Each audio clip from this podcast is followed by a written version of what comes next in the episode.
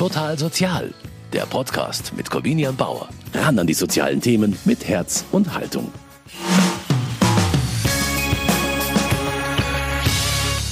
So, hier müssen wir raus.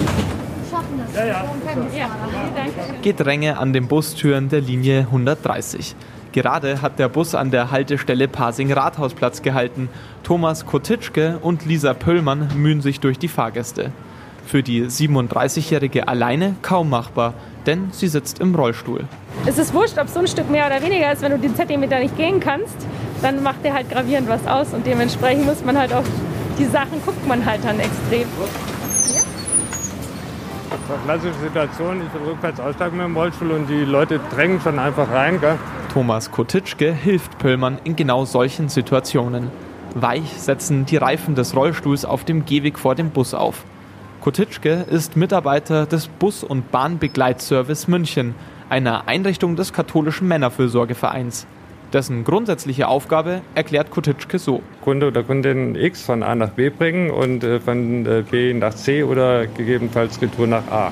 Klingt eigentlich ganz einfach, doch die Begleiter helfen vor allem Menschen, für die einfach in vielen Fällen großen Aufwand bedeuten würde, wenn sie keine Hilfe bekämen. Unsere Klientel, das sind ja überwiegend äh, Menschen, die alt und ziemlich alt sind und körperlich mitunter massiv eingeschränkt und die können halt nicht mehr selber aus dem Haus raus und schon gar nicht mit den Öffentlichen zum Doktor oder sonst irgendwelche Erledigungen oder private oder was auch immer machen.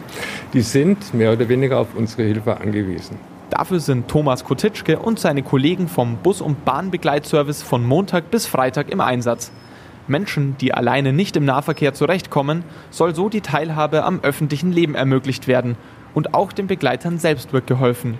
Für sie ist die Anstellung beim Begleitservice die Chance, einen Weg aus der Arbeitslosigkeit zu finden, erklärt Wolfgang Krönner, der die Einrichtung leitet. Also die Idee, die dahinter steckt, ist so, dass die Landeshauptstadt München immer begriffen hat, dass gerade in so einer Stadt wie in München, wo es relativ viele Arbeitsangebote gibt, dass es dennoch die Schwierigkeit ist für viele Leute, die längere Zeit nicht gearbeitet haben oder arbeiten konnten oder durften, aus unterschiedlichsten Gründen, dass man denen eine zweite Chance gibt und hat dadurch den sogenannten zweiten Arbeitsmarkt auch geschaffen, wo es darum geht, dass diese Menschen, die lange aus dem Job draußen waren, dass wir die wieder versuchen, mit Unterstützung, mit Qualifizierung, mit Hilfen, mit Coaching, mit Beratung so zu qualifizieren, dass die wieder fähig sind, für sich selber zu sorgen und sozialversicherungspflichtig beschäftigt sind. Teilhabe am Arbeitsmarkt für die Mitarbeiter und Teilhabe am öffentlichen Leben für die begleiteten Klienten. Das sind also die Ziele des Bus- und Bahnbegleitservices.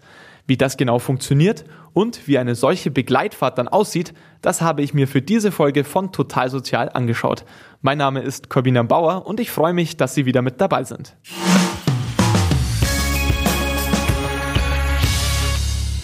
Schauen wir mal heute, 16. Das ist meine Mappe, jawohl. Halb drei Uhr nachmittags in der Zentrale des Bus- und Bahnbegleitservices am Münchner Hauptbahnhof. Thomas Kotitschke beginnt seinen heutigen Dienst. Aus einem Aktenschrank, in dem die Auftragsordner der einzelnen Mitarbeiter untergebracht sind, holt er sich die Informationen für seine heutige Tour. Was haben wir denn da? Okay, wir starten hier, können wir sehen, 14.52 Uhr ab Luisenstraße, circa sechs Minuten Fußweg bis zum Bahnhof. Dann fahren wir mit der S-Bahn bis nach Leim. Der Auftrag für den heutigen Nachmittag, an dem Kotitschke Lisa Pöllmann begleiten soll, ist minutiös geplant. In der Mappe befinden sich genaue Fahrpläne für jede einzelne Etappe der Tour, Straßenkarten inklusive. Alles wird von Haustür zu Haustür geplant und mit den nötigen Zeitpuffern. Unpünktlich war der 62-Jährige im Dienst noch nie. Nein, in zwei Jahren nicht einmal, da lege ich sehr Wert drauf. Damit diese Serie nicht reißt, muss Thomas Kotitschke sich jetzt beeilen. Praktisch, dass es von der Zentrale in der Luisenstraße 1 zum Hauptbahnhof nur ein Katzensprung ist. Aus der Haustüre raus geht es direkt die Rolltreppe zur S-Bahn runter. Sie steigen in den Hauptbahnhof ein, hätte Edmund Stoiber wohl gesagt. Und dann mit der S-Bahn nach Leim.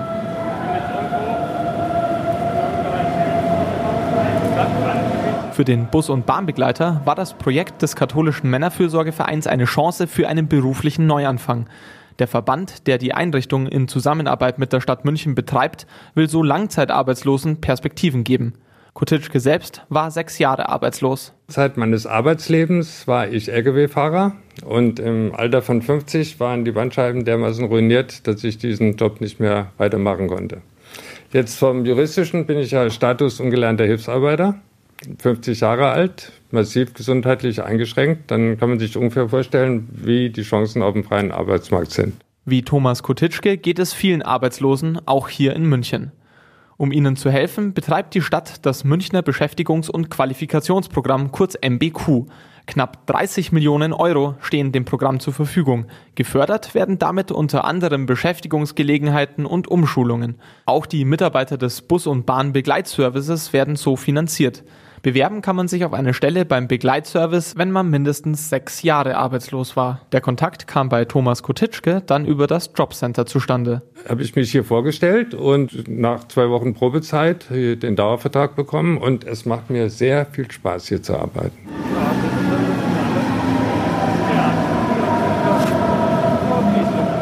Ankunft am S-Bahnhof Leim. Von dort geht es mit dem Bus weiter zur Hirschgartenallee. Dort hat die Klientin Begleitung angefordert, um sich von einer Physiotherapie abholen zu lassen. Thomas Kotitschke erklärt, wie die Kunden eine Begleitung bestellen können. Also die äh, Kunden müssen mindestens zwei Tage vorher anrufen bei uns und äh, dann wird erstmal äh, die Art der Einschränkung, blind, äh, gehbehindert, äh, Rollator, Rollstuhl, je nachdem. Dann an welchem Tag, zu welcher Uhrzeit, von welchem Ort, Ziel, Ziel äh, Startpunkt, zu welcher Zieladresse.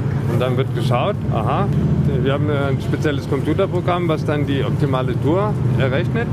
Und dann wird, wer hat Zeit, also er ist noch nicht eingeteilt und der kommt dann, der kommt den Auftrag zugeteilt und dann landet er in der Mappe, wo wir es schon gesehen haben. Ja. Wir haben also drei im Büro, die für die Tourenplanung zuständig sind und die managen das hier in der Hirschgarten. Ja. Ausstieg an der Hirschgartenallee. Von hier sind es nur noch wenige Meter zum Ziel. Auch auf dem Weg zu Bus und Bahn unterstützen die Begleiter. Das gesamte Angebot ist dabei für die Kunden kostenlos. Rund 1100 Klienten hat der Begleitservice in seiner Kundenkartei. Lisa Pöllmann gehört zu den Stammkunden des Dienstes. Ich schaue gerade bloß mal auf den Plan, wo wir hin müssen, weil Frau Pöllmann hat ihre Standardtouren.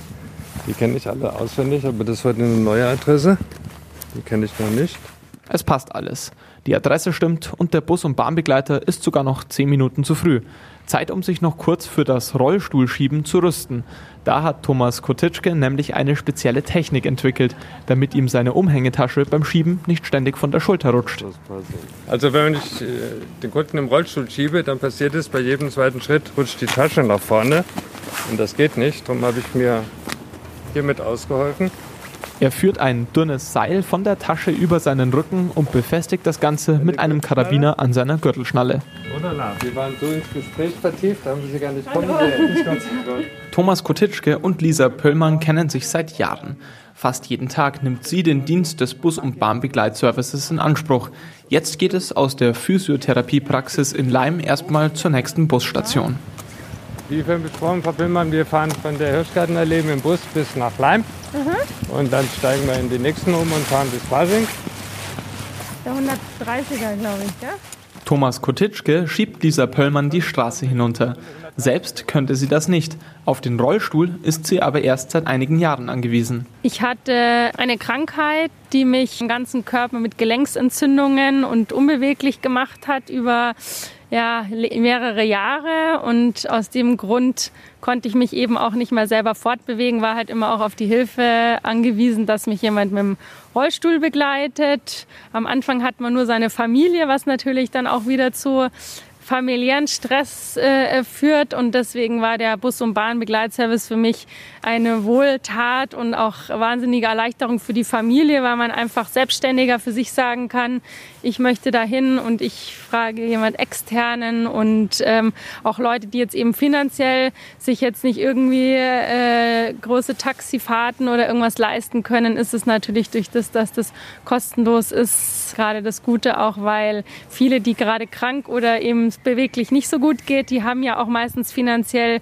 nicht unbedingt so viel übrig und deswegen ist es Genau. Inzwischen nutzt Pöllmann das Angebot des Begleitservices nahezu täglich.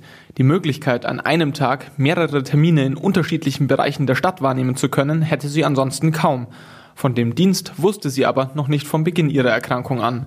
Nee, leider nicht. Also ich bin da, eigentlich kommt man eher immer erst durch so Situationen in der Familie, wo es dann schlimmer geht. Mein Vater hatte einen Leistenbruch und das, das konnte er mich nicht mehr begleiten. Und da musste ich erst gucken, Ehrenamtliche in der Nachbarschaft, was halt auch schwieriger ist und so. Und dann habe ich durch so einen Flyer drauf gekommen.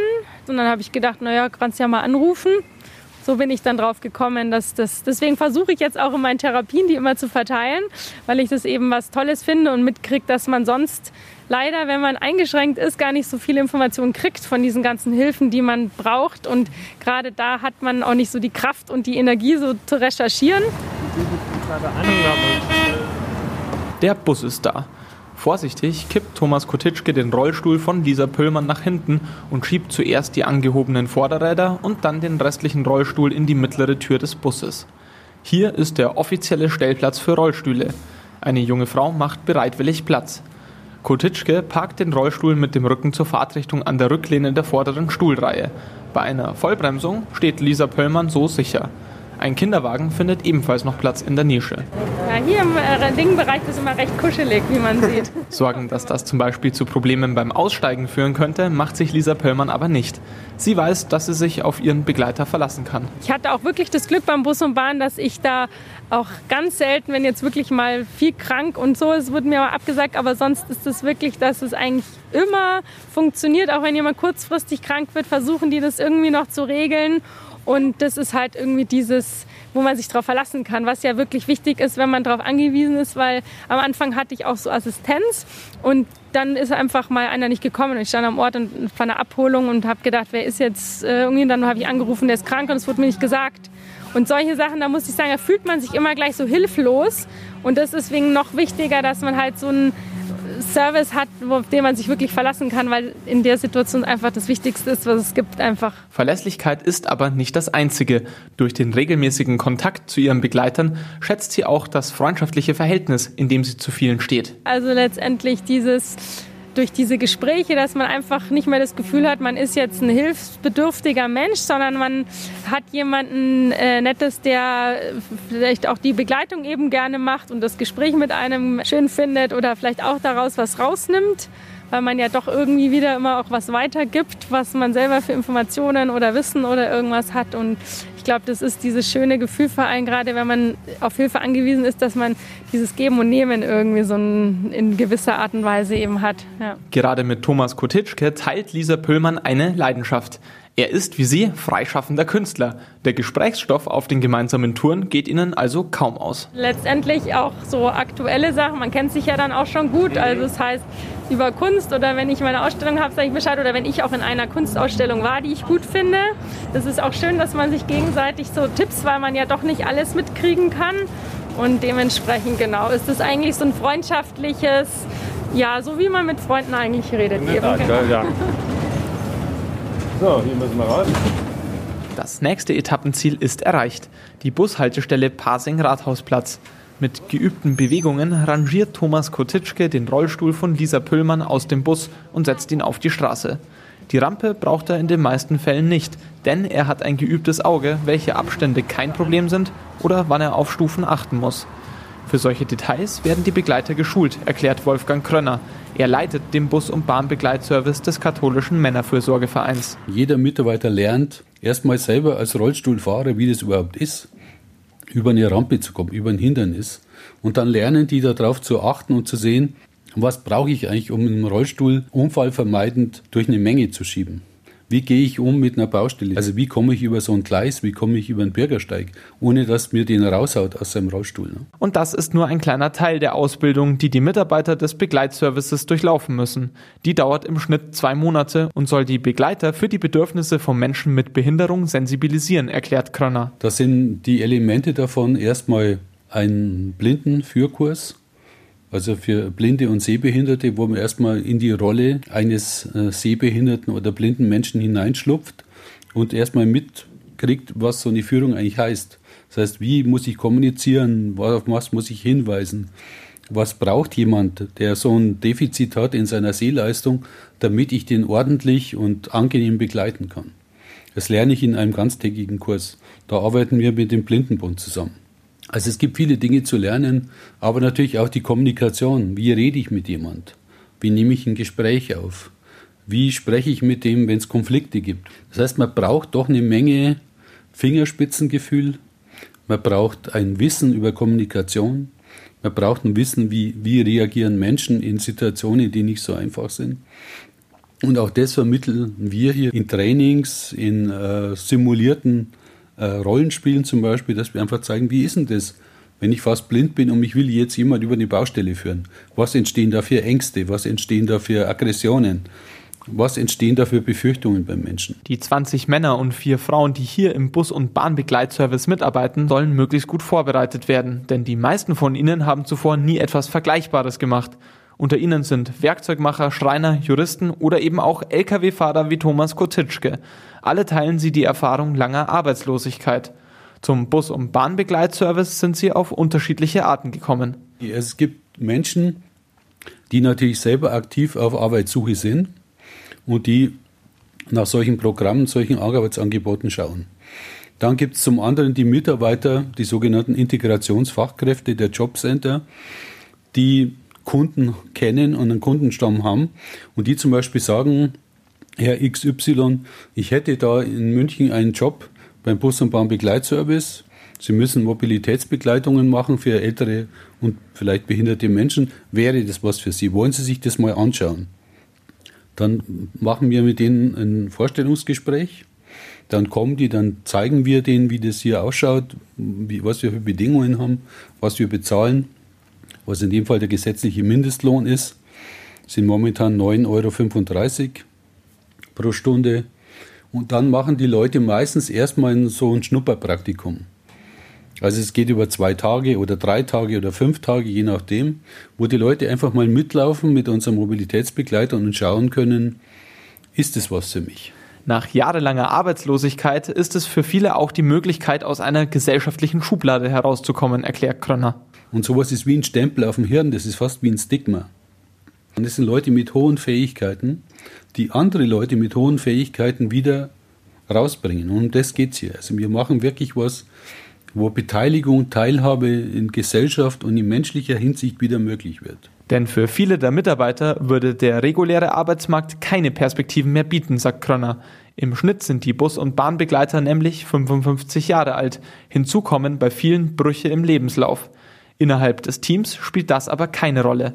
Denn soziale Isolation zu überwinden ist das Ziel der Einrichtung.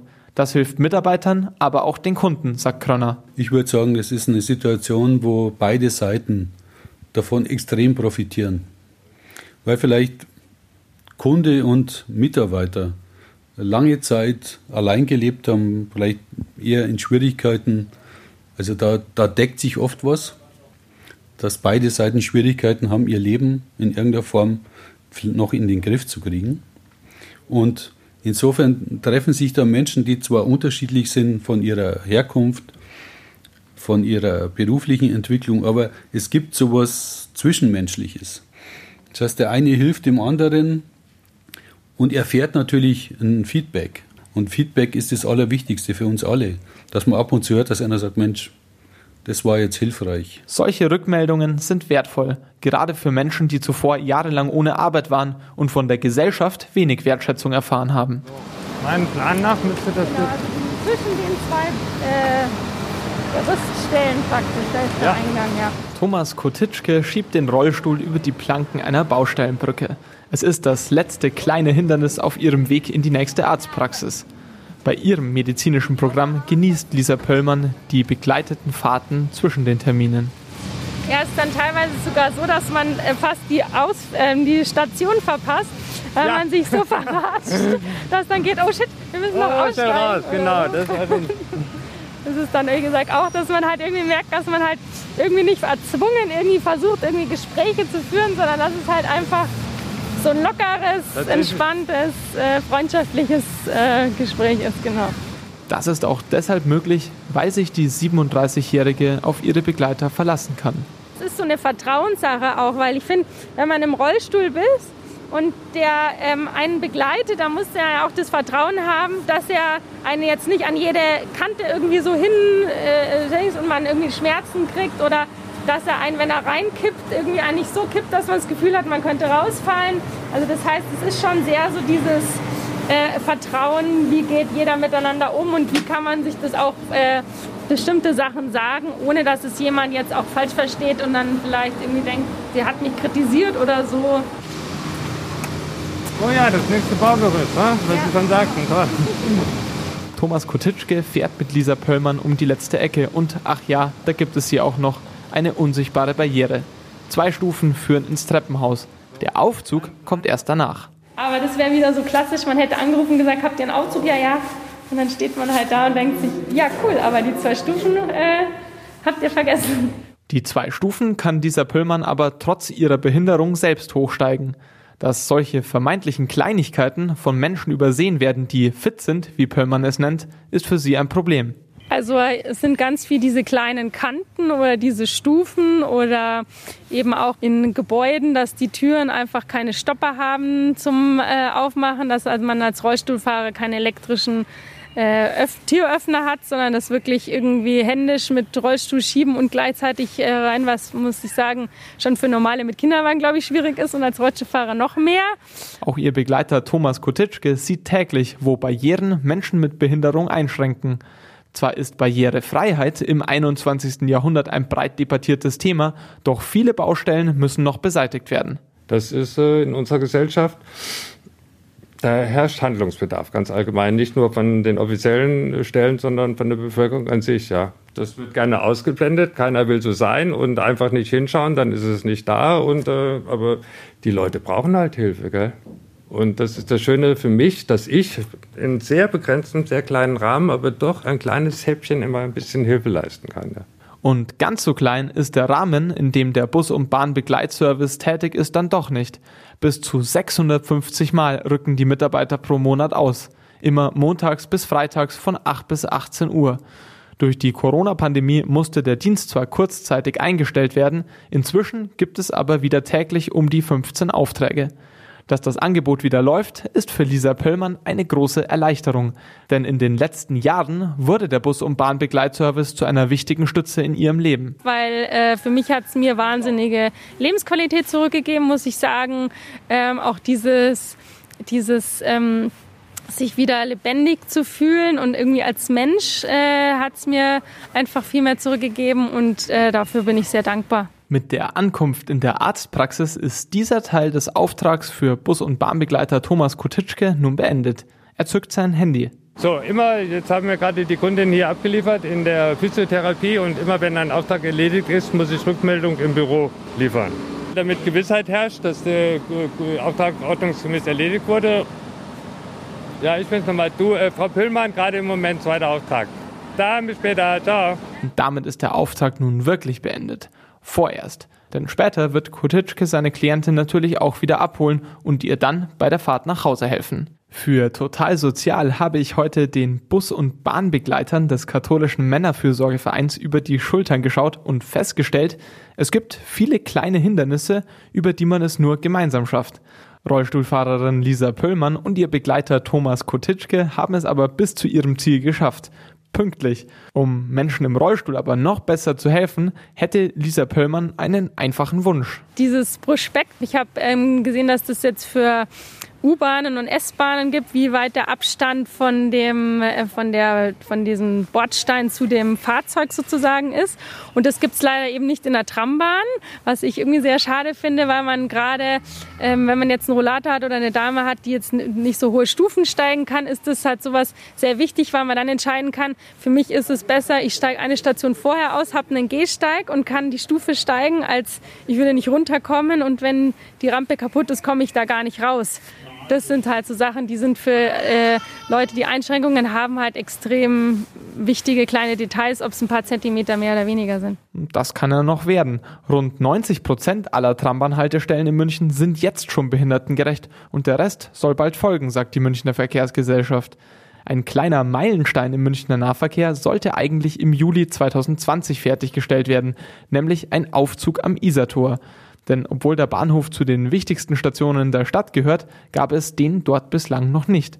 Immerhin soll sich das bald ändern. Länger könnte es dauern, bis sich der Vorschlag von Thomas Kotitschke umsetzen lässt.